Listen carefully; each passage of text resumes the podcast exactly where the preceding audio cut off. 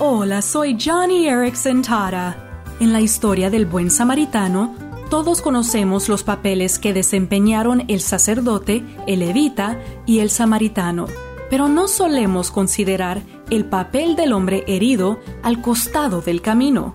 Sin embargo, su papel es quizás el más significativo, porque el hombre al lado de la carretera reveló el verdadero carácter de los otros tres.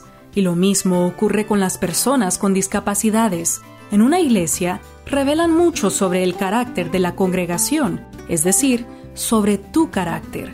¿Serás compasivo? ¿Harás el sacrificio para ayudarles o dejarás que alguien más lo haga? Hoy, sé un buen samaritano, un buen hermano o hermana en Cristo para las personas con discapacidades. Johnny y amigos, compartiendo el amor de Cristo a personas afectadas por la discapacidad.